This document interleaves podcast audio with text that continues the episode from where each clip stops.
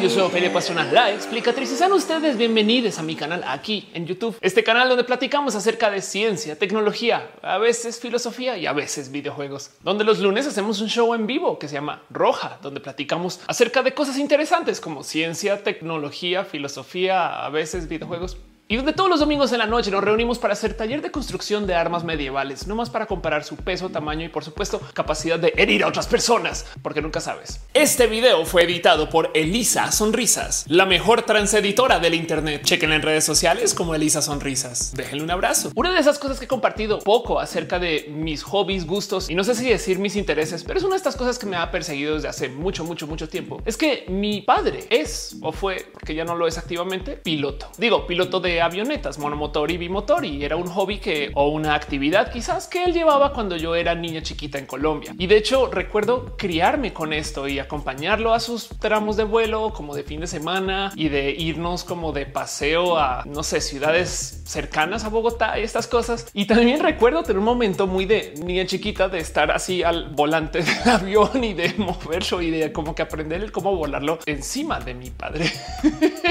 en fin, recuerdos muy, muy, muy bonitos. Como el hobby de la aviación no es para nada barato, ha sido muy difícil mantenerme al tanto de seguir volando por el resto de mi vida. De hecho, por ahí en algún momento, hace unos como cuatro o cinco años, decidí tomar uno o dos como cursos de glider, de planeador y pues fue divertido, pero pues no fue nada así como espectacular. Fueron dos subidas si acaso, pero como sea, ha sido algo que ha estado conmigo desde hace mucho tiempo. Quizás por esto es que me gusta tanto la ciencia ficción de temas relacionados a esto del viaje, como Star Trek. Y también por eso es que le tengo mucho gusto y cariño a todo esto relacionado a como la infraestructura del transporte, trenes, veleros y por supuesto el tema de la aviación comercial. Entonces yo traigo conmigo este como hobby de consumir contenidos relacionados a la aviación comercial, sean videos bien pendejos de gente usando FSX para tratar de aterrizar un 747 en un portaaviones en pleno mar y lograrla porque son simuladores 100% reales, obviamente, o sean videos de gente narrando eventos que han sucedido en vuelo, todo eventos catastróficos. Esas son las cosas que le tengo un poquito como de raro gusto y son de esas cosas que además hago como para acompañarme durante el día. Ustedes saben de qué hablo. Estos como videos que dejas a veces de fondo mientras estás como, no sé, levantando las cosas del departamento y organizando por aquí por allí. Escuchas un poco, dado que además, por lo general, los análisis de los accidentes de vuelo y demás, pues suelen ser narrados. Son cosas que igual escuchas, como que no estás viendo el video porque pues no hay video de los aviones chocando, pero pues definitivamente que sí hay análisis de las cajas negras y estas cosas. Y en fin, es uno de mis raros hobbies y se los comparto por si de puro chance ustedes también comparten esto del gusto por la aviación. Sería divertido platicar del tema. Pero en eso y en caso de que ustedes no lo sepan, la gran mayoría de los análisis de accidentes aeronáuticos vienen de cosas que sucedieron en los 70s y en los 80s, porque los aviones en ese entonces pues estaban como que genuinamente adelantados a su tecnología y los pilotos también traen como una actitud muy como de vaqueros de pues, yo me subo a esa cosa y hago que funcione. Entonces como que escuchas estas historias como que bien rebuscadas de situaciones complejas tipo es que se trabó un alerón y entonces yo decidí que por medio de rebalancear la carga de gasolina con la bomba, no sé qué, que me tocó ir en pleno vuelo casi que conectar, logré que el avión se balanceara y entonces ahora lo pude aterrizar. Estas cosas así como tantito milagrosas, pero pues que sucedieron a fin de cuentas, pues cosas así eran muy comunes. Hoy en día los aviones son máquinas completamente diferentes y son bestias que operan bajo reglas que no tienen nada que ver con lo que sucedía en los 70s y en los 80s. Y justo me topé con eso cuando estaba escuchando la historia de un 777 de Singapore Airlines que tuvo una complicación con esto del manejo de su bomba de aceite versus su bomba de gasolina que en algún momento se mezcló y comenzó en pleno vuelo a literal aventar gasolina por todos lados y pues por consecuencia estaba dando todo tipo de raras lecturas desde la cabina. Y es que donde quiero aterrizarles la historia, lo que sucedió con esta historia, que de paso es medianamente reciente, no pudo haber sucedido en los 70s ni en los 80s y creo que ni en los 90s. Porque primero que todo, a diferencia de los otros accidentes donde el capitán tuvo que reconectar cables y se está pelando así con la boca y está como que tratando así como de atar con cuerda a las cosas para que funcionen. No, no sé, historias de ese corte. En este caso en particular, en esta historia nos cuentan de cómo primero que todo la computadora le estaba sugiriendo diagnósticos al piloto y entonces el piloto decía, oh, yo probé la rutina 32C que estaba programando desde la cabina y no sé qué. Y del otro lado, para solucionar sus complicaciones, luego cuentan de cómo el piloto no tuvo ningún problema con abrir una llamada en conferencia para hablar con soporte técnico y con ingeniería que no estaban ahí en el avión. Y miren, normalmente en los accidentes setenteros te escuchas estos cuentos de cómo justo el ingeniero se literal durmió, cómo calcularon mal algunos números. Pero en este caso en particular tienes al piloto haciendo una conferencia y me explotó la cabeza de cómo, pues claro, claro que esto se puede hacer hoy en día. Claro que un avión que así esté cruzando por encima del océano puede iniciar una llamada a un centro de atención y soporte donde además le van a dar apoyo porque está en pleno vuelo y esperemos que esté pagando el paquete de atención en medio vuelo. Pero pues el punto es que ese nivel de servicio existe y gracias a esa llamada puedo tomar algunas decisiones, solucionar los problemas, dar la vuelta y aterrizar el avión con toda la seguridad requerida del caso para luego descubrir que justo sus motores se hubieran llevado a todo tipo de complicaciones, hubiera seguido andando hasta llegar a su destino final. Pero lo que me interesa aquí es el cuento de la llamada, porque ¿qué es lo primero que sabemos acerca del uso de celulares en un vuelo? Que técnicamente tú no puedes usar tu celular porque si no vas a hacer que el avión choque. Pero en este caso en particular, una llamada hizo justo que el avión no choque. Entonces, ¿Cómo es eso? Pues bueno, mentiras y mitos check. Obviamente el uso de teléfono en los aviones no tiene nada que ver con el que el avión vaya a recibir interferencias raras desde su celular. Créanlo o no, por si no lo tenían presente, el uso del celular en los aviones tiene que ver más con, pues por un lado, si nos permitieran hacer uso de nuestros celulares en vuelo, pues de cierto modo ya no nos podrían ofrecer un sistema para hacer llamadas. Pero bueno, pero del otro lado, la otra cosa que sucede es que la mera ingeniería de usar nuestros dispositivos en el vuelo es compleja por el cómo se diseñaron las antenas con las cuales se conectan los celulares. Y no, no es porque estemos tan arriba que ya no entra la señal, ya no se ven las antenas, estamos demasiado lejos, que podría ser una consideración cuando estemos al máximo del techo de vuelo. Pero si estamos sobrevolando una ciudad a dos de aterrizar estas cosas, la verdad es que en potencia estamos más cerca de las antenas que lo que estaríamos en una cantidad de situaciones en la ciudad en sí. El tema es que si tú estás arriba, así sea tantitos cientos de metros, puedes ver a varias antenas a la vez. Y por consecuencia, entonces tu celular estaría como que diciéndole a varias antenas, hola soy yo, hola soy yo, hola soy yo, hola soy yo y hola soy yo a todas al tiempo. Y como vas en un avión, estaría diciendo hola, hola, hola, hola, hola, hola.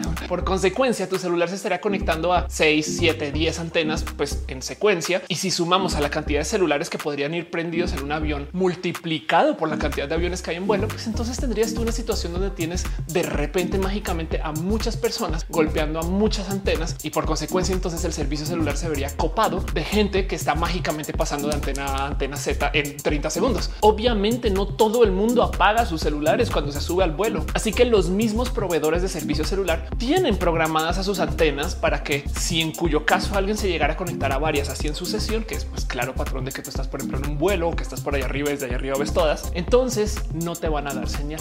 Que además de paso de saturar las antenas no es el único motivo por el cual se prohíbe el uso de los celulares en vuelo. Hay que sumarle que la gran mayoría de los accidentes aéreos suceden en el momento de despegar o el de aterrizar y justo ahí es que nos piden que apaguemos nuestros dispositivos y de nuevo, no es porque el capitán mágicamente va a perder su sistema de vuelo porque tú tengas tu Nokia prendido, sino es porque al estar tú viendo el teléfono, si llegara a pasar algo, se requiere de tu atención inmediata. Entonces, lo que te dicen es simplemente quítate un audífono y mantente al tanto aquí y ahora, porque acá es cuando podemos chocar. Y pues en ese caso, evidentemente, si de puro chance apareciera una leyenda de que el prender tu celular en vuelo le hace daño a los sistemas de la aviación o cosas así, también veo a muchas aerolíneas diciendo, bueno, que crean esas cosas. Pero la verdad de la verdad es que es un tema de atención. Y lo digo porque no solo el capitán está haciendo llamadas durante vuelo cuando tiene problemas con lo que está viendo ahí, sino que encima de todo, pues los mismos pilotos usan iPads y dispositivos electrónicos para pues, tener sus planes de vuelo o mapas o a veces también para chatear y platicar con la gente. Entonces, claro que no tiene nada que ver con la radiación y la interferencia, mucho menos con los dispositivos de hoy.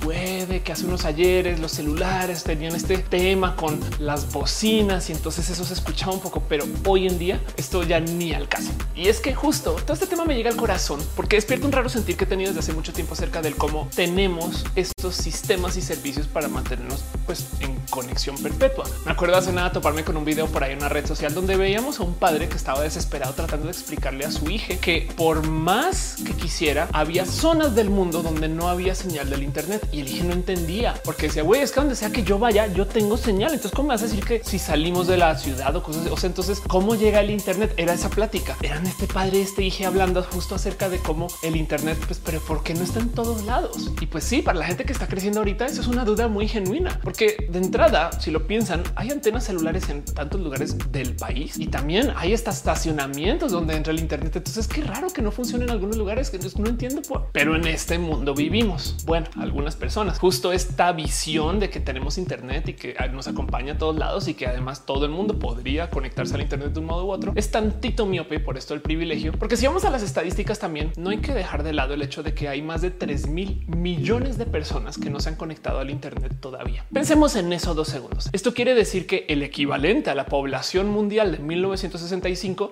vive entre nosotros y nosotras sin usar el Internet. ¿Quiénes son estas personas? Pensemos en quién no se está conectando ahorita. Y yo sé que a ustedes les va a saltar por ahí una abuela, un primo, un cuate que genuinamente nunca ha querido usar el Internet, pero para que sean 3 mil millones de personas, hay algo ahí que platicar. Porque más la otra cosa que hay que tener presente es que la gente que sí está conectada al Internet, o sea, ustedes viendo este video y pues yo supongo que lo subo a YouTube y también Elisa que edita esto con todo el cariño y todo el amor del mundo, pues claro que tenemos que considerar el cómo nos estamos conectando, porque básicamente somos una lista de velocidad promedio de conexión al Internet, pues organizada por países y te topas que evidentemente hay varias realidades, depende de dónde vivas, que es todo un tema por observar, porque además siempre me ha saltado el cómo los países que tienen velocidades más rápidas no son los países donde salen los movimientos innovadores del Internet, ni las grandes redes sociales, ni siquiera las grandes startups y demás. Aunque en Corea del Sur, pues existe todo este cuento de las esports, pero en general, los países donde nacen como que las grandes propuestas del Internet no son quienes tienen las conexiones más rápidas. Y esa es otra conversación, pero de todos modos es algo que me gusta observar, porque, por ejemplo, en México, que manejamos esta gran cantidad de gente que está conectada, o sea, es el equivalente a más de lo que varios países en Latinoamérica. Primero que todo, para ser parte de esta estadística de yo soy una persona que se puede conectar al Internet, en muchos casos en estas encuestas consideran que aunque tú no tengas un enlace en tu casa, si vives a una cuadra de un ciber, ya cuentas. Entonces, pues por supuesto que hay gente que está, pues, por así decirlo,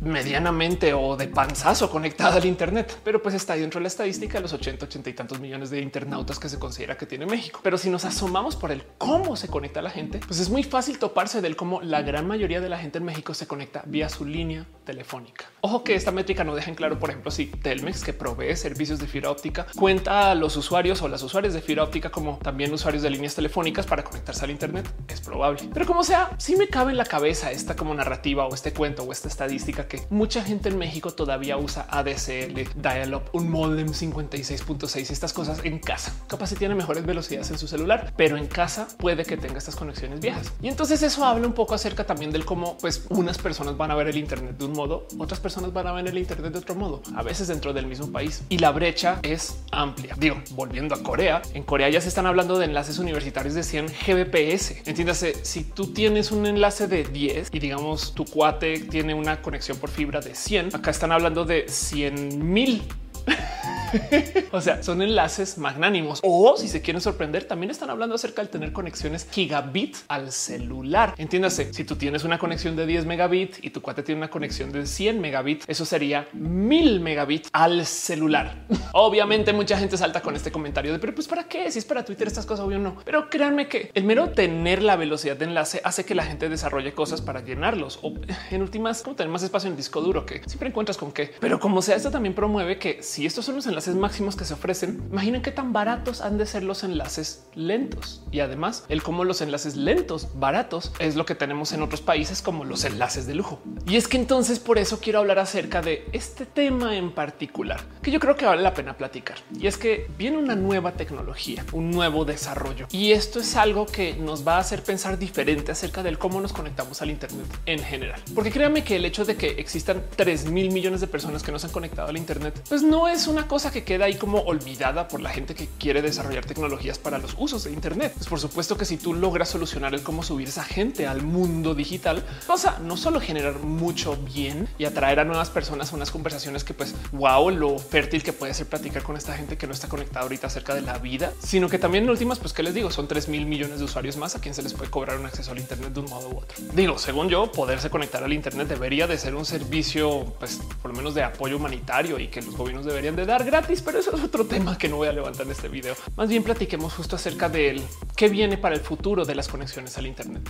Puede que no lo sepan o no lo recuerden o simplemente no tienen presente porque estamos pasando por la cuarentena y la pandemia, pero hace unos meses, casi un año, en Estados Unidos se lanzó un proyecto que básicamente fue la creación de una nueva fuerza militar para cubrir todo esto que tuvo que ver con lo que hay en el espacio. Y entonces Donald Trump le presentó al mundo esta cosa que se llama The Space Force, la fuerza espacial, que es una rama militar que busca literal militarizar el espacio, donde entonces mucha gente como que se preguntó él para, o sea, ¿qué estamos haciendo ahí arriba acaso? No? Y comenzamos, me acuerdo, en un rojo en particular a platicar acerca de naves que podrían estar allá ahorita y pues con qué misiones y los satélites a lo mejor que tienen que cuidar. Pero me voy a poner mi sombrerito de la conspiranoia dos segundos hecho en aluminio para que el gobierno no me pueda controlar lo que voy a decir y voy a platicar de lo que yo creo que está pasando acá. Yo creo que más que el gobierno estadounidense diciendo vamos a poner otros lugares donde vamos a tener que tener nuestra como policía internacional o estas cosas que, pues, que hacen los Estados Unidos, creo que el esfuerzo de la fuerza militar espacial viene del hecho de que hay billonarios que quieren invertir en el espacio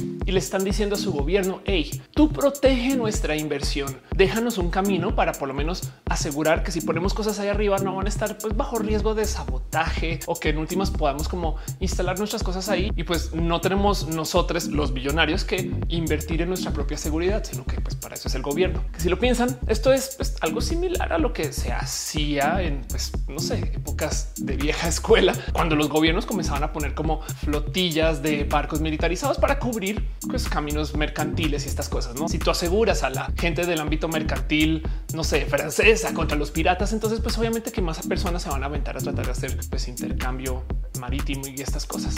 Lo mismo en el espacio. Y les digo por qué. Guardo mi sombrero para que el gobierno ahora pueda controlar lo que yo diga. Pero lo digo porque en los últimos que será cinco años, de repente comenzamos a ver un boom en inversión aeroespacial con todo esto que SpaceX y Virgin haciendo su vuelo este galáctico que permite que suban los millonarios a ver como el filo del espacio, estas cosas. Pero luego de repente comenzaron a aparecer un buen de empresas que quisieron hacer inversiones en el aventar satélites al espacio. Lo primero que se comenzó a discutir es el pues claro, están creando estos como sistemas de cohetes para que del lado de industria privada se puedan llevar cosas al espacio sin tener que pedirle favores o permisos a los rusos con Soyuz o a los estadounidenses en la NASA con el Space Shuttle. Desde vamos a tener un sistema para enviar cosas al espacio que sea totalmente privado, donde podemos enviar satélites así que nos salga mucho más barato. Pero en eso de repente comenzaron a aparecer empresas que quisieron hacer inversiones en el aventar satélites para generar una nueva red de comunicaciones para el Internet, que por ahora son cuatro: OneWeb, Starlink, Telesat SpaceNet, quienes entre sí ya prometieron o consiguieron permiso o comenzaron a aventar satélites por los cientos y planean hacerlo por los miles para que entiendan el tamaño de la inversión planeada, Elon Musk ya consiguió permiso y anunció que va a estar lanzando más de 42 mil satélites al espacio. Y no más para que dimensionen qué quiere decir el que se avienten tantos satélites ahorita en este momento, desde el inicio del programa espacial estadounidense o ruso, bueno, soviético, se han enviado 9 mil objetos hechos por seres humanos al espacio, de los cuales unos como 6 mil tienen algún uso, 3 mil ya están por ahí girando y se observan y se monitorean. Y pasar de eso a 42 mil, pues más vale que sea por un buen motivo. Eso o el cosplay de Wally más épico del mundo para hacer la escena donde sale así el cohete de Eva y, rompe satélites en el proceso. Pero pues el tema es el siguiente. Si es verdad que hay mucha gente que no está conectada al Internet ahorita. De hecho, los planes de los satélites de Musk y de lo que quieren hacer estas empresas es tratar de buscar conectar a la gente que vive en estas zonas donde es pues, capaz y nunca van a llevar una línea en cobre ni hablar de una línea pues en fibra óptica y pues que igual se quisieran conectar al Internet. Entonces buscan como cubrir estos espacios como rurales y en últimas les quieren ofrecer un enlace que puede ser muy funcional. Pero el tema aquí es que primero que todo ya hay soluciones satelitales. Entonces, ¿por qué hay que subir 42 mil satélites. Y es que lo que están buscando hacer con esta nueva propuesta es cambiar el paradigma de cómo funciona el Internet satelital. Pero esto es una respuesta al hecho de que ahora tenemos cohetes para enviar cosas a cada nada que no valen pues lo que valían los envíos antes. Entiéndase, si tú en los 80s, en los 90s querías enviar algo al espacio, pues de nuevo tenías que pedirle permiso a los rusos o a los soviéticos con Soyuz o tenías que pedirle permiso a la NASA y que te lo suban en un shuttle y tenías que diseñar algo que pues iba a tener posibilidades de lanzamiento quizás durante el año y te lo iban a poder poner en órbita con mucho cuidado y pues que tendría que ser algo sumamente caro y complejo de poner ahí, porque luego y que si se daña algo, pues no es como que pueda llegar acá Juan González a reparar tus satélites. No tiene que, o sea, tenía que funcionar perfecto. Tenían que prevenir absolutamente todo y no se iban a quedar como que ahí en el espacio colgados. Y entonces se planeaban empresas enteras que funcionaban alrededor de la existencia de un satélite o quizás dos. Si solamente ibas a poner uno o dos satélites en órbita, lo que querrías hacer es ponerlos en una órbita que se llama geoestacionaria. Entiendes? Si esto es la Tierra y aquí está, digamos, México, tú pones el satélite acá arriba y que gire con el planeta de tal modo que el satélite siempre está encima de México. Porque si yo aviento mi satélite de tal modo que gire libremente y pues no sé, es un satélite que está diseñado para ser usado por una empresa mexicana, ¿de qué me sirve que esté pasando por encima de Inglaterra o que baje y se asome por allá en Australia? No tiene que estar encima de donde tiene que cubrir siempre. y por eso se usan estos satélites que son geoestacionarios para observar una zona de cobertura específica. Pero eso se puede hacer a, digamos, bajo costo a solamente tal altura. Es este cuento del cómo a medida que te acercas a un gravitacional, tienes que girar más rápido para poderte mantener sin caerte al hoyo. Capaz se han ido a una feria o a una plaza comercial, han visto este cuento donde hay como hoyo que tienes que aventar una monedita que tiene que girar y como que va girando lentamente afuera hasta que entra al hoyo en chinga. Pues si logras hacer que la moneda esté andando en chinga loca, se va a quedar girando sin entrar al hoyo. Y eso es lo que tú buscas con estos satélites geoestacionarios, que consuman muy poca energía poniéndolos lejos de la Tierra, pues para que entonces se puedan quedar ahí, pues básicamente fijos, casi casi que donde los dejas. Pero ponerlos lejos tiene una complicación, que las señales tardan mucho más tiempo en llegar y luego en volver. Estos satélites geoestacionarios están más o menos a 35 mil kilómetros de distancia de la Tierra, lo cual quiere decir que enviarles una señal de ida y de vuelta puede ser un chiste que, pues considerando la practicidad de procesadores y el hacerle llegar la señal y estas cosas, puede tomar unos buenos 500 milisegundos, que en tiempo del Internet eso es una eternidad. Y como además tú como empresa solo tienes uno o dos satélites, entonces tienes que poner a todos tus clientes pasando por ahí y pues por supuesto que tienes que cerrarle la llave a algunos o tienes que dosificar el acceso porque pues no hay tanto ancho de banda del total. Así que cuando tú pones un satélite para ofrecer Internet con este modelo geoestacionario, lo que estás dando es un Internet lento que funciona en toda su zona de cobertura, pero que además es limitado. Y así te sumas a las páginas que ofrecen servicios pues, satelitales, por ejemplo, para México y te topas con la gran y generosa oferta de 50 gigabytes de transferencia mensual por como 2800 pesos, que es algo así como 126 dólares al mes por 50 gigas de transferencia. O sea, en mi celular me iría mejor si tuviera cobertura celular donde lo estoy pidiendo. El tema es que si tú estás justo en una zona muy rural donde nunca van a poner ni siquiera líneas telefónicas o a duras penas tienes el cómo hablar con tu cuate aquí al lado echando el grito desde la puerta, pues si es lo único que hay y esa es tu conexión. Pues, ¿qué le vas a hacer? Volviendo entonces a SpaceX y su propuesta de tener una cantidad ridícula de satélites, el cuento es el siguiente. Elon Musk quiere poner estos satélites a 550 kilómetros de distancia, que pues todavía está bien arriba, pero no son 35 mil. Al estar más cerca, pues la verdad es que el mero enviarlo se vuelve mucho, mucho más barato. Y además, si tú eres dueño de tu propia empresa que envía satélites al espacio, pues claro que te sale a la mitad de precio. Pero como sea, el problema de tenerlos cerca al planeta es que requerirían una cantidad titánica de energía para el tamaño de esos satélites para mantenerse en una órbita geoestacionaria. Pero como no vale tanto enviarlos, lo que decidieron fue planear un sistema donde igual y los tiras y pues que estén andando, pero tienes tantos que siempre hay satélites a la vista. Así que la idea de SpaceX fue enviar estos satélites para que lentamente estén como que cubriendo el giro de la Tierra y simplemente se vayan como pues creando a modo de red. Y del otro lado, como los satélites están cerca en casa, tampoco tienes que tener una gran antena parabólica, sino aunque tengas una antena pues de medianamente alta energía, puedes contactarte con tu satélite más cercano. Del otro lado, parte del proyecto también incluye el hacer como estaciones de comunicación en lugares mezclados a lo largo del planeta, por así decir. Pero entonces, si en tu rancho o cerca a tu rancho ponen una de estas antenas de piso y arriba hay dos satélites, el que tú tengas una antenita en casa puede permitir que te conectes al Internet de modos inalámbricos vía o el satélite o la antena de piso, pero como sea recibe señal, aunque no te cableen físicamente tu casa. Pero la cosa se pone mucho, mucho, mucho más lista, porque no solo es el enviemos tantos satélites al espacio que ya cubramos todo lo que hay ahí arriba en el cielo y nos valga gorro, sino que para rematar lo que están planeando hacer es muy listo. El mero tener tantos satélites en el espacio se presta para que tú hagas estrategias bien exóticas acerca de esto de la comunicación. Veamos nomás el cómo los están lanzando. Tú creerías que al lanzar cientos de satélites al espacio, lo primero que harías es buscar la máxima cobertura para que todo el mundo posible tenga acceso a un satélite y ya, pero los están lanzando de tal modo que están como en filita, como si fueran una forma como de patos espaciales o algo así. Y da un poco de pero por, o sea, no sería más chido tener a todos estos satélites cubriendo, por ejemplo, todo Estados Unidos. Pues el tema es que al soltar estos satélites en el espacio en filita, prestas la red no solo para que se puedan comunicar con los puntos en la Tierra donde hay enlaces, sino para que también puedan enviar datos entre sí. Es que de nuevo, al tener satélites tan cerca que se puedan comunicar directamente y al tener estas estaciones como bombitas en tierra con los cuales te puedas enlazar también, comienzas a crear estas raras dinámicas de la comunicación,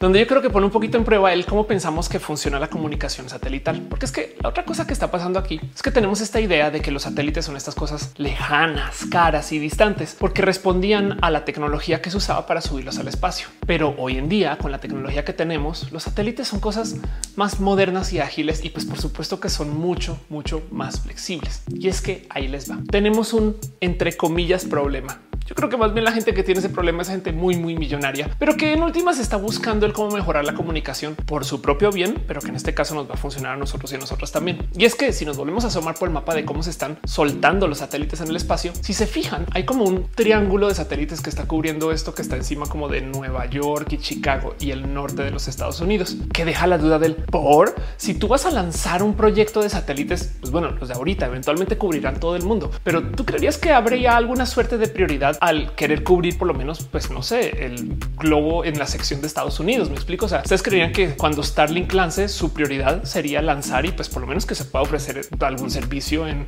no sé, Texas, pero evidentemente no es el caso, aunque parecería que hay hasta como que sobre cobertura entre Nueva York y Chicago. Y es que algo pasa entre estas dos ciudades. Por si no lo tenían presente, la gran mayoría de las compras y las ventas en las bolsas de valores, sobre todo en Nueva York y en Chicago, donde están las más grandes, no suceden por seres humanos. Ese cuento de los güeyes que están gritando compro o vendo y estas como escenas que hemos visto en películas del cómo se supone que funciona Wall Street no tienen nada aterrizado con la realidad de hoy. Las computadoras dominan en este ambiente y además no solo dominan, sino que han hecho este tipo de cosas raras que no se han podido ni siquiera estudiar porque todo el mundo compra y vende por algoritmos y las transacciones se miden en milisegundos. Y es que el cuento es este. Imagínense que por algún motivo se publica una noticia de tal modo que la noticia aparece primero en Nueva York. Si tú tienes esa información y necesitas hacer una venta, pero el mercado que domina esa venta está en Chicago. Si tú lograras enviar el mensaje lo suficientemente rápido a Chicago como para hacer una venta de una acción o una compra de una acción antes que tus compañeros, haces mucho dinero. Pensemos que esto es 1800 y por algún motivo tú ya sabes que en Nueva York asesinaron a una persona y eso va a impactar las acciones de alguna empresa. Tú te montas un caballo y te vas en chinga a Chicago, vendes tus acciones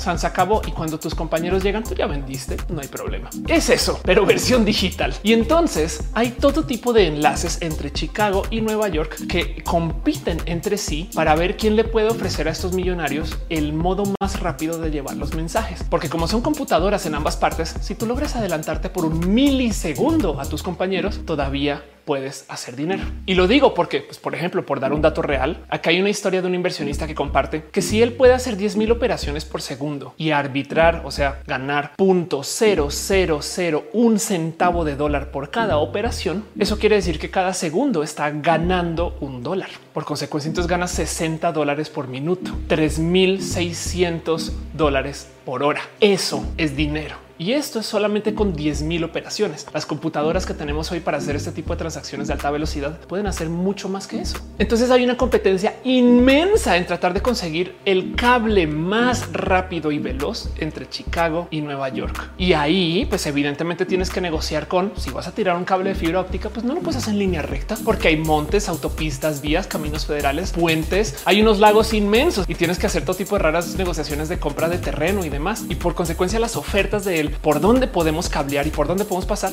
varían. Y hay empresas que tienen cables de 17 milisegundos, otra que tiene cables de 20 milisegundos, que ya no puede cobrar tan bien como la de 17, teniendo la velocidad más rápida como en 16. Hasta que hace unos años apareció alguien que literal cavó un túnel en secreto entre Chicago y Nueva York para que se pueda enviar un cable en línea casi, casi recta entre las dos ciudades. Fue una inversión de más o menos unos 300 millones de dólares que salió a luz hace nada los medios y justo se hizo para permitir que se llevara el enlace más rápido posible entre Chicago y Nueva York para que estas personas puedan ahorrar milisegundos de transferencia y por consecuencia hacer esos miles de dólares por hora solamente por adelantarse por un milisegundo a su competencia. Así de reñida está la cosa. Pero entonces acá viene lo interesante de la propuesta de Starlink. De nuevo, estamos acostumbrados y acostumbradas a pensar que la conexión satelital es una cosa lenta y distante, que toca negociar con un satélite único que está por allá arriba y que lentamente hace como gol Y abre sus alas y va pensando y enfoca y dice allá abajo hay una persona. Cuando la verdad es que Starlink lo que tiene son unos satélites acá tan abajito que pues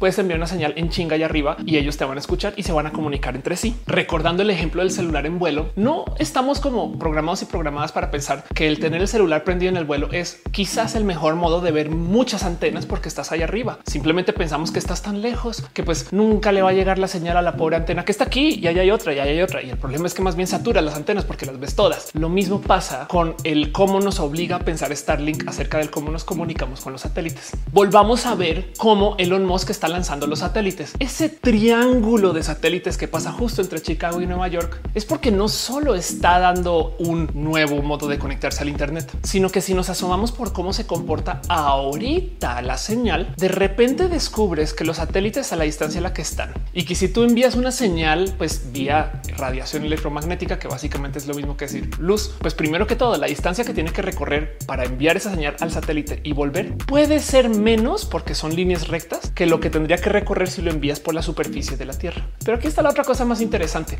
Si tú envías una señal a un satélite y digamos que de puro chance ese satélite le pasa esa señal a otro satélite contiguo en la fila de patitos, como está haciendo envíos de luz, por ejemplo, entre satélites se planea que se hagan envíos con literal láser, la luz en el vacío viaja más rápido que lo que viaja en cable de fibra óptica. Por consecuencia, para ahorrarte unos otros tantitos milisegundos, lo mejor que puedes hacer es tener un enlace que envíe los datos vía espacial. Y entonces resulta que con las instalaciones de Starlink y con todos esos satélites ahí arriba, puedes tú enviar una señal de Chicago a Nueva York más rápido que cualquier cosa que puedas poner en la Tierra, a menos que logres hacer que el envío en tierra no sea por cable, sino sea por literal contacto visual entre Chicago y Nueva York. Imagínense el desorden. Ya vi alguien haciendo un túnel y el tema es que como ya hay satélites ahí arriba, ya se sabe que dan más velocidad. Así que la solución a la competencia millonaria es irse al espacio, pero no nos enseñaron a pensar que los satélites son mejor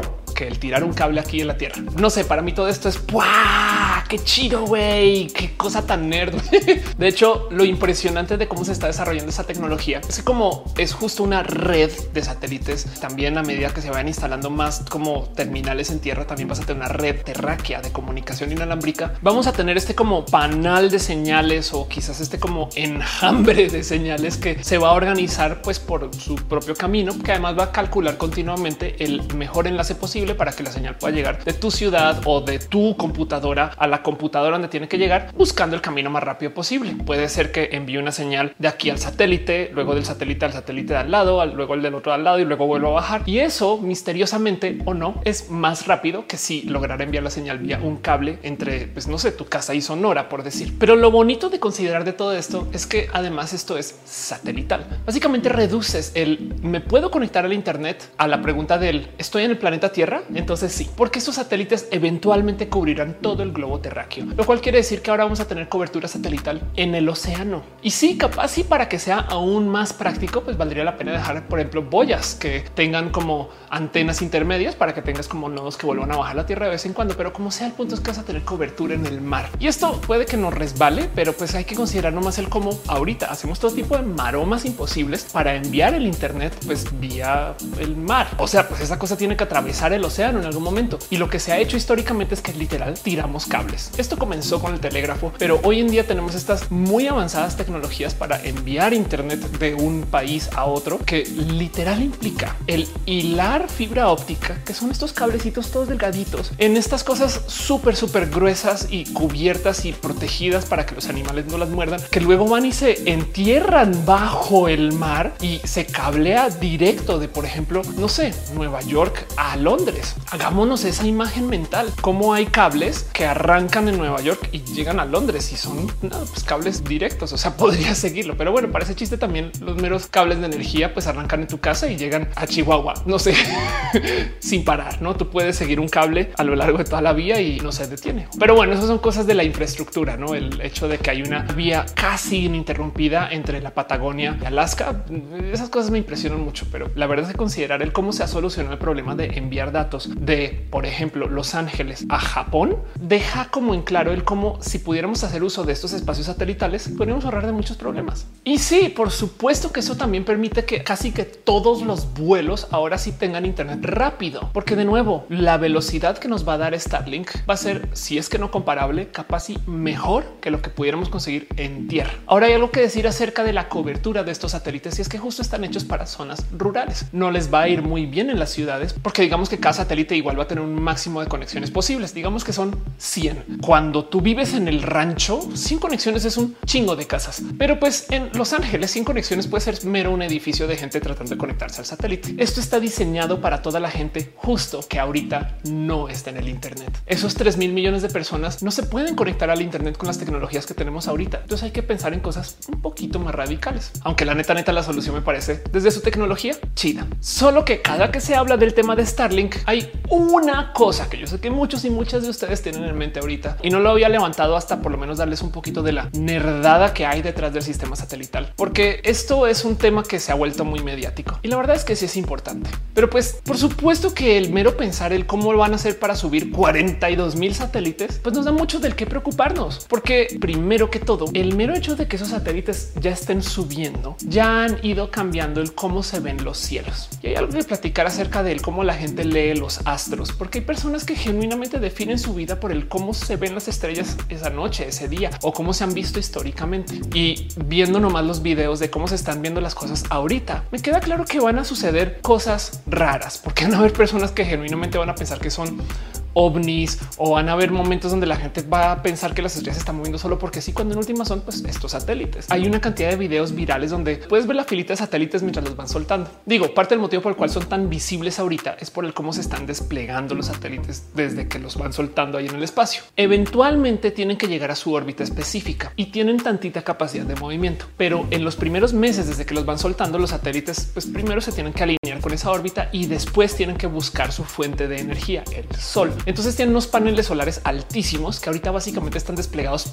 así como para ver pues como dónde puedo estar yo. Y de hecho esos paneles ven la Tierra. Entonces reflejan mucha más luz y por consecuencia vemos desde acá abajo estos como puntos inmensos que pues dan un poco hasta como de miedo de ver pasar. Cuando encuentren su órbita específica, pues primero que todo ya se irán distanciando los unos entre los otros, pero segundo se van a volver tantito menos visibles. Como ya se hizo tan público el hecho que son así de brillantes en el espacio, pues también comenzaron ellos a platicar acerca de cómo quizás podrían, por ejemplo, pintarlos de negro o darles algún tipo como de colorización mate para que no reflejen tanta luz. Con el agravante que si de por sí ya están arruinando la vida de muchos astrónomos y quizás varios astrólogos, pintarlos de negro desafortunadamente implicaría que entonces van a absorber más luz y quizás reflejar un poco de luz infrarroja, lo cual quiere decir que en potencia le harían la vida más difícil a los astrónomos que hacen astronomía infrarroja, que de paso es muy común. Entonces hay una negociación ahí bien rara que va a tener que tener Starlink con pues, los astrónomos del mundo o con los operadores de telescopios, que de cierto modo ya está sucediendo.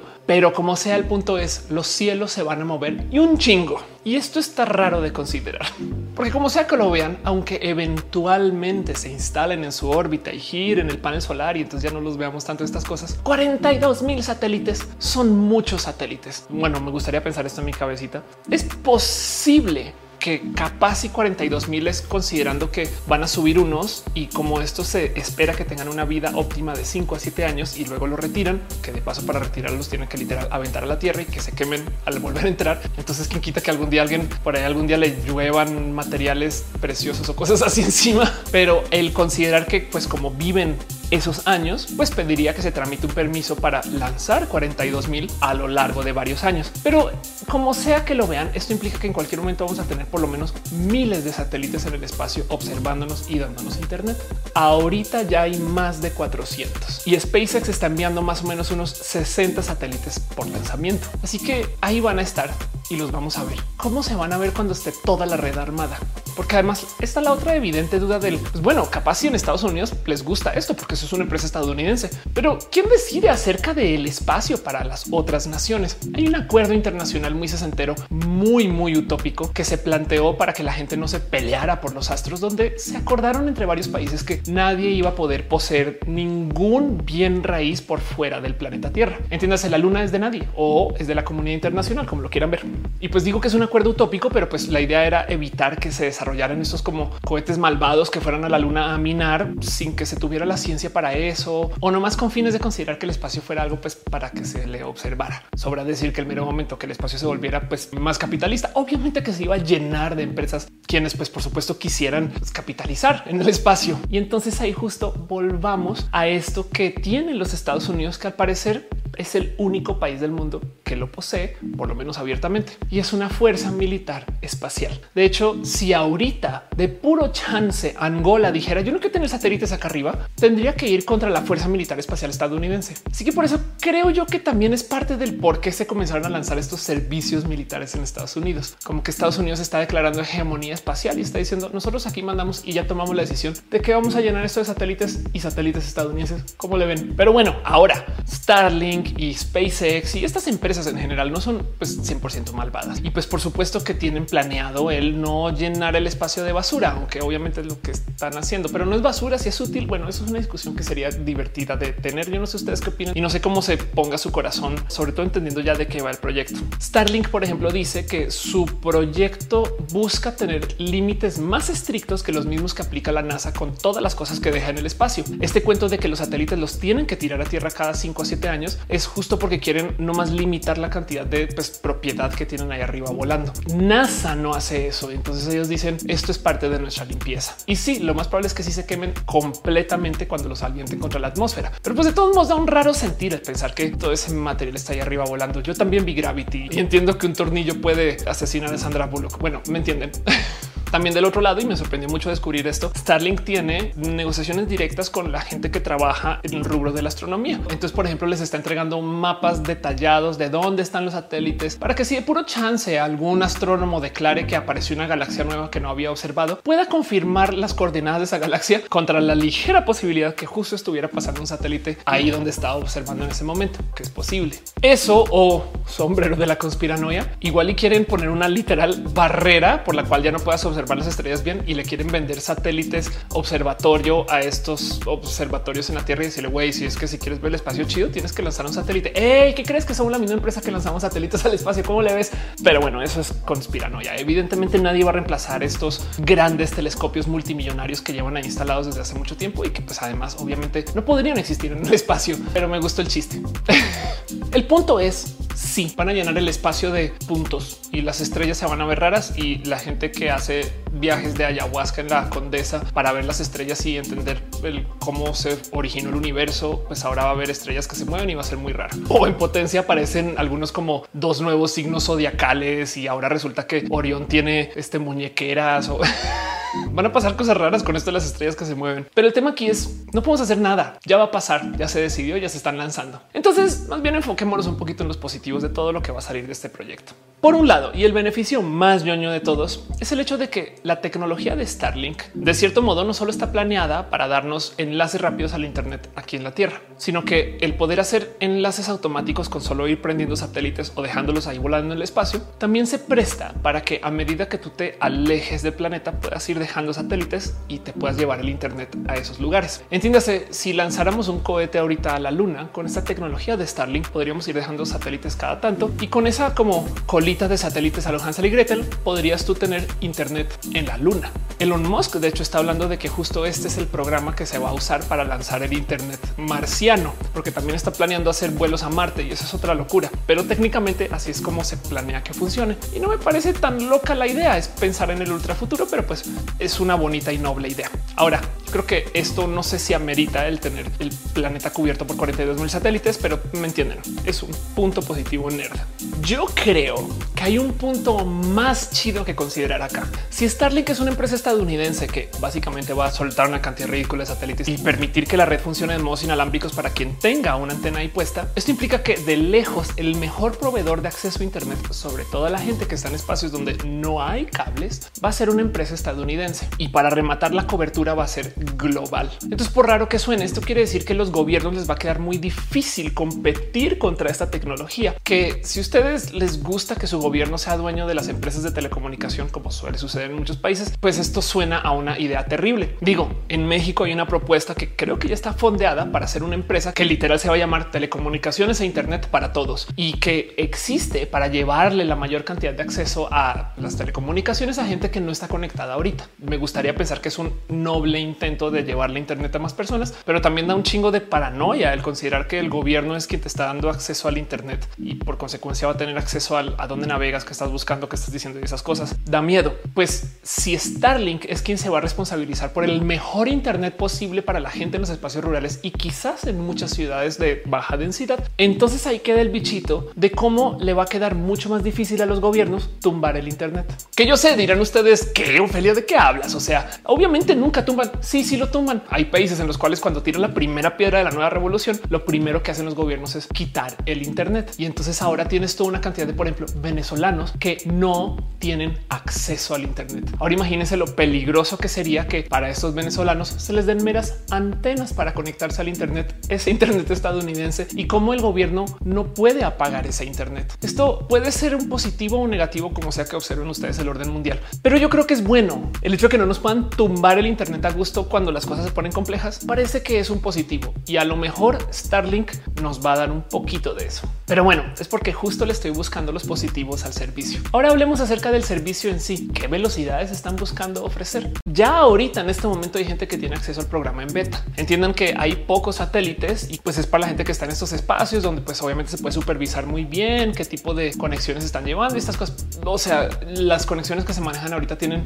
pues tantito control sobre la conexión en sí. Pero aún así, la gente en el programa en beta reporta estar recibiendo velocidades de bajada de entre 30 y 50 megabits por segundo y velocidades de subida de entre 5 y 17 con una velocidad de transferencia, entiéndase con un ping de como entre 5 y 13 milisegundos. O sea, mucho mejor que lo que sea que nos dé la conexión celular y muy comparable a los servicios de casa en, pues, por ejemplo, Latinoamérica. Es muy buena aún en el programa en beta y están planeando subir esa velocidad a un gigabit para que tú tengas un enlace de mil megabit en tu casa vía satelital. Y para esta velocidad te quieren cobrar algo así como unos entre 80 y 100 dólares. Digo, es un precio en especulación que puede variar según donde vivan ustedes, sobre todo si hay que pagar pues algún tipo de acceso la antena, este tipo de cosas. Pero pensemos ahora en cuántos proveedores de Internet de casa en la ciudad nos pueden ofrecer así sea 500 megabits por segundo a 80 dólares el mes. Es genuinamente superior el producto que nos va a ofrecer Starlink.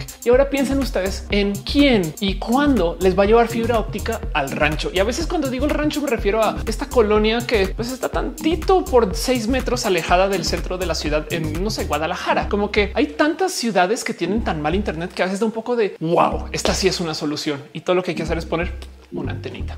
Y eso quizás solito sería motivo suficiente para decir el servicio va a estar chido, considerémoslo. La verdad es que yo creo que sí me vería muy tentada a pagar esos precios por un enlace satelital que además funciona aquí en Colombia, en Venezuela, en Argentina o en un vuelo o en un crucero. Aunque hay algo ahí que digo, bueno, pues que las se muevan las estrellas y que los astrónomos tengan que negociar sus observaciones alrededor de los satélites a cambio de yo tener internet así rápido. Pero quiero de nuevo volver a esa estadística de los 3 mil millones de usuarios que nos han conectado al Internet, porque si hay un positivo por considerar acerca del ofrecimiento de Starlink es como gracias a que va a existir este ofrecimiento van a pasar muchas cosas con la industria del Internet. Porque sí, primero que todo le vas a dar enlaces fidedignos y buenos y útiles a gente que genuinamente no los tenía o que capaz sí que podía tenerlos vía celular o que tenía que esperar que el gobierno literal les pusiera un enlace ahí y que se pudieran conectar a eso vía Wi-Fi. Esta gente que sabemos que por ejemplo tiene celulares inteligentes, pero que no paga planes, sino que usa Wi-Fi. Nada en contra, simplemente que hay mucha gente que así se conecta al Internet. Digo,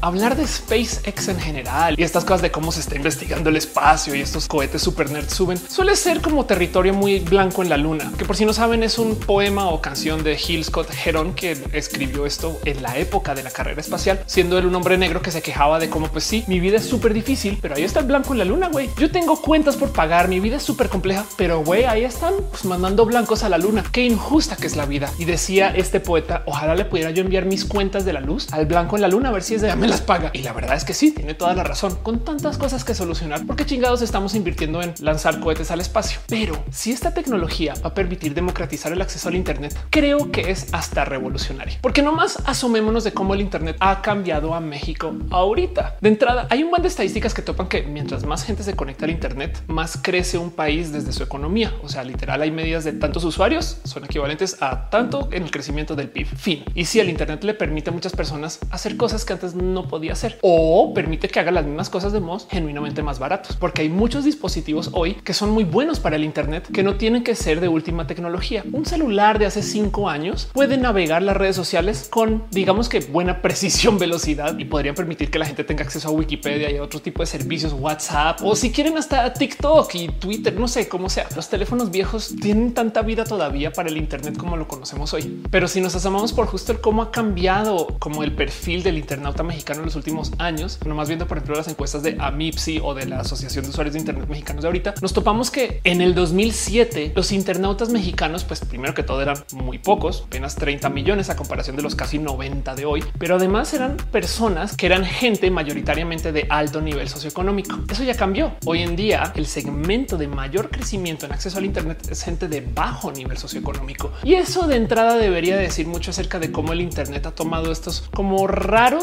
pero divertidos en mi corazón modos del cómo nos relacionamos cada quien.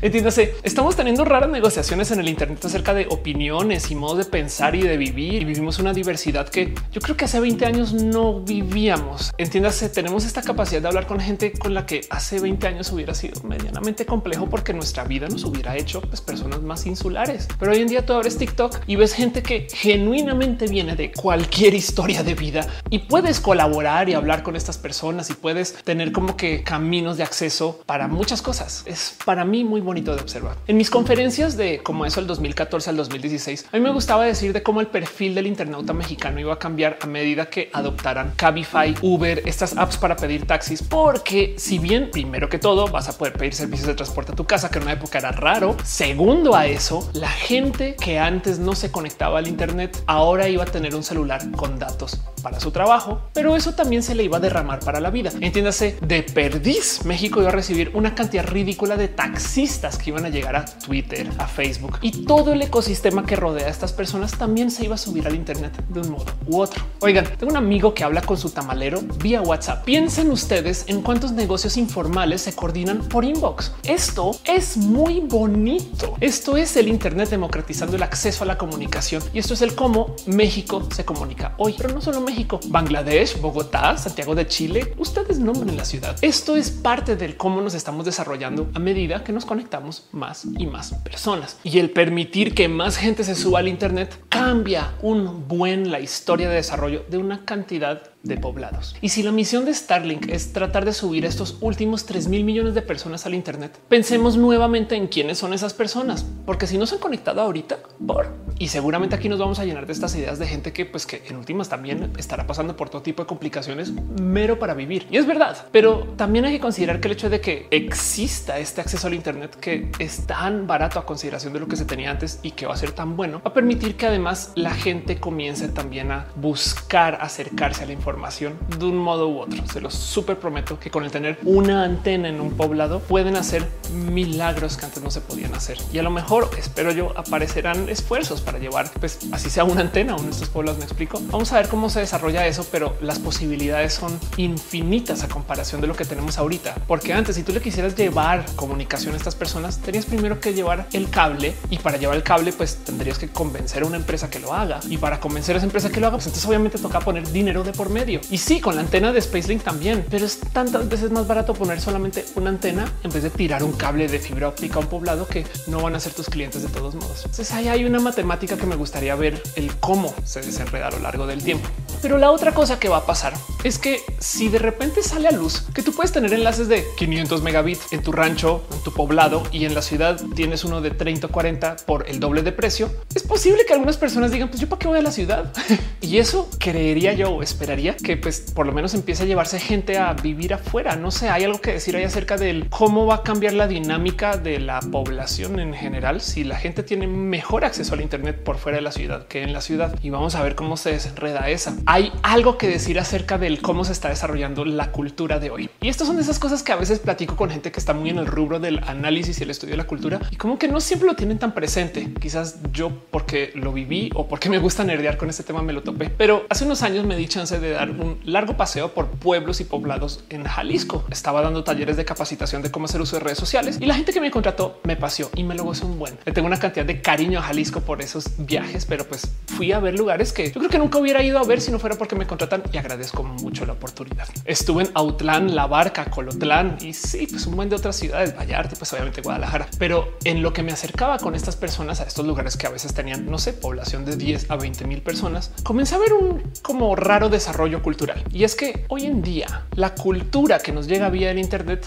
es monocultural. Entiéndase, me comencé a topar con otakus en todos estos lugares, que es raro si lo piensan. Un pueblo en Jalisco de 10 mil personas tiene grupo de otakus por, pero bueno, eso la neta neta responde al hecho de que tienen acceso al Internet y vía el Internet les llega esta cultura. Que está bien, está bien que se empapen de todo esto que es internacional y multicultural. Pero la otra cosa que me comencé a topar es del cómo curiosamente, mientras más me alejaba de las grandes urbes, pues se iban desapareciendo los medios de comunicación masivos. Entiéndase la tele, el noticiero y la radio, que son estas cosas que esta gente culturalmente escucha o consume, pues hoy en día son mayoritariamente dominados por medios que viven en las grandes ciudades. Entonces, si tú estás, por ejemplo, en la barca, Jalisco, y pones un noticiero, la gran mayoría de las noticias que vas a ver no son de la barca. Capaz en una época había como un noticiero local o una emisora de radio local, pero la gente hoy en día, pues máximo la tele o el Internet. Por consecuencia, los medios masivos no son tan importantes cuando sales de las grandes ciudades y la gente consume todo aquello que se ponga en redes sociales. Si tú quieres saber qué está pasando en Ocotlán, tú vas a la página de Facebook de qué está pasando en Ocotlán, donde de repente te enteras acerca del robo del vecino o el cómo doña Leti le regaló flores a su cuata o se dejan mensajes de cariño y amor y se hablan en los mismos comentarios en la red social. Y esto de entrada ya tiene tantito de comentario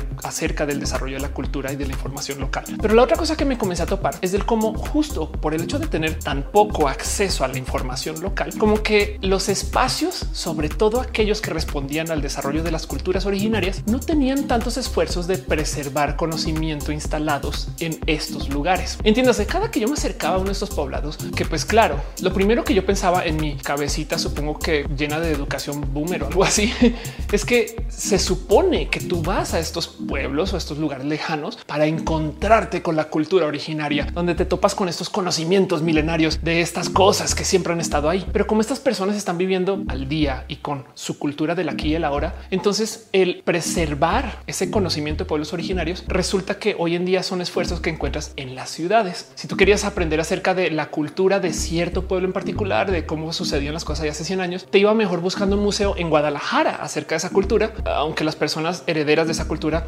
están a seis horas de Guadalajara, pero ahí no están los esfuerzos de preservar la cultura. Esos están en Guadalajara. O sea, la cultura originaria está documentada en la gran ciudad y no se está viviendo tanto en donde están las personas descendientes de estas personas originarias. Y eso ya de entrada me vuela la cabeza, porque quiere decir que entonces el saber indígena está en las grandes ciudades. Qué raro de decir, pero traigo toda esta colación porque como yo estaba justo paseando por todo Jalisco, hablando con gente en estos lugares acerca del uso del Internet, me topé con cosas muy entretenidas, como esta gente usa mucho las redes sociales para comunicarse internamente. Entonces son grandes usuarios de la promoción de sus productos sobre las redes sociales. Yo daba talleres donde de repente llegaba gente en traje típico de su pueblo originario y me decían cosas como, ok, Ofelia, es que para mi desarrollo de mis productos en Pita, yo hago ventas sobre Facebook, pero es que no estoy seguro acerca de cuál es la mejor estrategia de palabras clave versus densidad de mensaje que debería de usar en los anuncios. Y yo así de qué me estás diciendo que estás vendiendo tus productos artesanales en Facebook usando una estrategia de comunicación digital y tu pregunta es así de profunda. Sí, y me era muy normal toparme con estas personas, tanto así como me topaba con otakus muy educados en la cultura de los animes recientes. Estas personas eran usuarios ávidos del Internet y daba un poco de raro mezclar eso con la expectativa de que estás en estos lugares donde se supone que lo que hay son conocimientos de rancho. No sé si esta es su historia, no sé si esto les esté pasando a ustedes ahorita. Capaz si ustedes sin darse cuenta ya son grandes usuarios del Internet en su poblado lejano o en su rancho. Si lo piensan, cada que se envía un mensaje por WhatsApp están usando una red social. Si ustedes hablan con alguien o han comprado algo vía inbox, claro que están haciendo uso de las redes sociales. Entonces capaz y más bien nos condicionaron a pensar que en mi rancho la gente no usa el Internet, pero lo usan mucho. Y les traigo toda esta mega anécdota para ahora aterrizar ya vieron de nuevo, eh, aterrizar Space Link, los aviones. Para ahora aterrizar el qué va a pasar si tú tomas estas personas que resulta que sí son grandes usuarios del Internet o que por lo menos tendrían la disposición y les das enlaces de 100 megabits baratos. Yo creo que la historia de lo que va a pasar a raíz de tener Starlink no la hemos vivido todavía y es mucho más importante que esto que estamos viendo ahorita en los medios. Ahorita como que solamente nos llega esta como oleada de claro, van a arruinar las estrellas y la verdad es que sí, pero si a cambio de que me tapen el cielo de puntos que se mueven. De repente tenemos a 3 mil millones de personas que ahorita no están en el Internet subiéndose así sea de modo parcial a la web y encontrando nuevas oportunidades y conociendo personas con quien no sé, platicar, hablar y subiéndose a como la cultura del diálogo global. Uf, y si luego le sumamos el cómo la gente que vive afuera de las ciudades grandes tiene una altísima disposición a usar el Internet y les caería, pero así como guante el tener un enlace súper rápido y barato, creo que pueden pasar cosas muy bonitas. El Internet está de la chingada y la educación en sí, pues nomás pensemos en cómo nos educamos nosotros en los 90 y en los 2000 o bueno, en los 80 como si ustedes son de mi generación. La información que teníamos en ese entonces era así de chiquita. Y si tú querías investigar lo que estudia por fuera de tus libros, pues era casi casi que buscar información mística. Capaz si la encontrabas, pero te costaba. Y hay que aceptar que nuestros sistemas de educación actuales tienen muchos hoyos. Pero entonces llevarle internet no gratis, ojalá fuera gratis, pero bueno, más barato o más accesible y de súper buena calidad a tantas nuevas personas, yo creo que solamente puede mejorar el cómo nos comunicamos. Yo sé que pensamos en el internet de hoy y lo primero que nos viene en mente es este cuento de que la infodemia y que la gente se confunde más y discutimos. Eso es lo que tenemos presente aquí en la capita de más arriba de lo que está pasando en las redes sociales. Pero en el ancho y profundo del internet, la verdad es que la gente sí está más educada. Así sea vía meme la gente sabe mucho más de política y está más enterada de lo que está pasando en general. Así sea por mero comunicarnos por WhatsApp, la gente sabe que están pasando cosas en su ciudad y en las ciudades vecinas. Antes no era así. Entonces creo que todo esto va a ser para bien y quería justo hacer este video uno para nerdear en el tema de satélites porque me parece espectacular que alguien de repente un día diga hey, soluciona el problema Chicago, Nueva York tirando láseres al espacio. Suena como de villano de James Bond. Vamos a usar un láser, pero luego porque los efectos del desarrollo social de darle más Internet a la gente y de un modo tan burdo cuando esté todo esto instalado me genera genuino gozo porque quisiera que esto sucediera hoy ya. Pero bueno, Starlink se planea lanzar medianamente bien en el 2020 y en forma en el 2021. Entonces, de cierto modo, sí tiene tantito de ya todo este proyecto. Pero bueno, ¿cómo se sienten ustedes con todo esto? ¿Usarían Starlink? ¿Les encantaría tener enlaces de Starlink así en su casa? ¿Viven ustedes lejos de una zona urbana y tienen mal acceso al Internet? Pensemos en a dónde nos puede llevar o qué harían ustedes con un enlace de un gigabit en su rancho. en general, luego tener un enlace así rápido al celular también te da un poco de por algo haremos. Se los prometo. En fin, y miren, la cosa más importante de todo esto es tener acceso a más información nos enseña que hay más diversidad. Si nos enteramos que hay más personas subiéndose al Internet, que son personas que además no vienen de nuestro mismo esquema de vida, nos va a ayudar a tener más presente que hoy el cómo la gente es muy diferente. Creo que se van a dar conversaciones muy importantes gracias a esto. Ojalá, ojalá Starlink también llegue a nuestros países con velocidad, pero bueno yo quiero ser positivista con esto. Y para todo lo demás, ya saben cómo es. Estos videos se hacen porque yo quiero justo que pensemos de modos críticos acerca de las noticias y los desarrollos de tecnología, pero también para que tengamos presente que la diversidad existe. Y gracias a desarrollos así, ojalá y suceda, pero con velocidad, porque hay gente muy diversa que no siempre la pasa chido y bonito y hay gente que aprende mucho cuando conoce a la gente diversa. Por eso les invito a que ustedes consideren que si conocen a una persona de la diversidad, sea por cualquier motivo, capaz esa persona habla diferente, está en silla de ruedas o es bisexual, escriban un mensajito diciéndole hey, qué chida persona que eres. Qué cool que tú existas en mi vida. Si no saben a quién escribirle, lo más probable es que ustedes sean esa persona de la diversidad, en cuyo caso entonces yo les dejo ese beso y abrazo y cariño en solidaridad, porque les quiero mucho. De verdad, te quiero un chingo. Gracias, gracias tú por venir a mi video. Haces que publicar esto valga la pena. Nos vemos en el próximo.